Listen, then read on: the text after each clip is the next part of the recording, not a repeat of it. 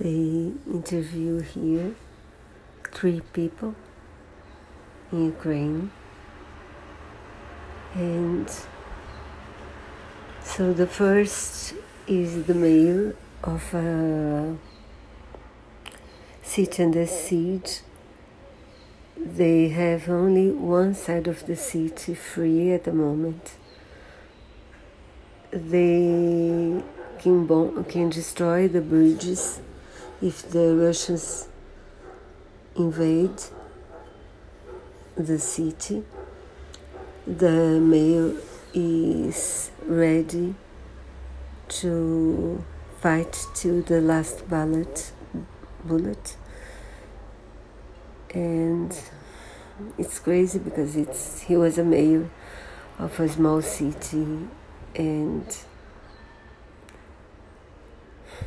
you know he's this soldier tried to save his country. The other is a woman. She her building was bombed so all the windows were destroyed. The houses are in poor condition. She's she starts the interview asking the reporter why what was the use of for her that she interviews her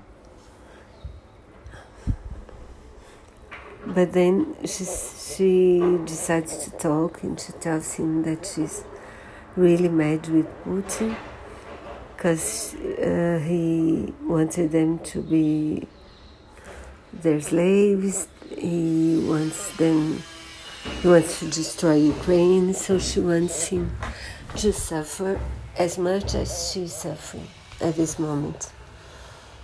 And the other is a young woman who was full of plans, were they were preparing the house perhaps when they have children. They had their parents close by in their cities, in the city, and she flies from the city. She's not there anymore.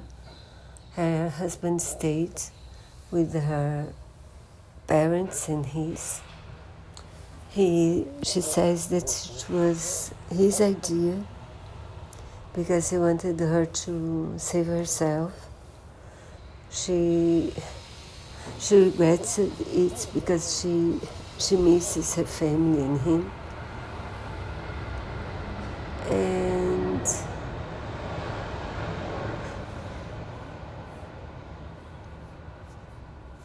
so she's so sad and so sad everything that this war is paying with no with no end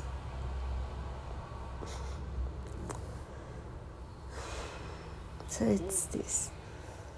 Do listen from uh, their stories because they're important